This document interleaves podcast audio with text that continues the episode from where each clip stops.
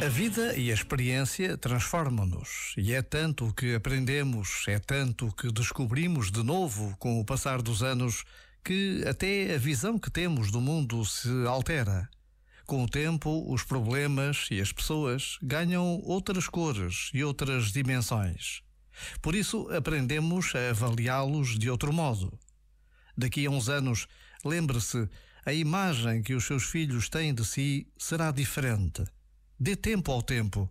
Não desespere de ter uma boa relação com eles, de se sentir estimada e preciosa para eles. Já agora, vale a pena pensar nisto. Este momento está disponível em podcast no site e na app.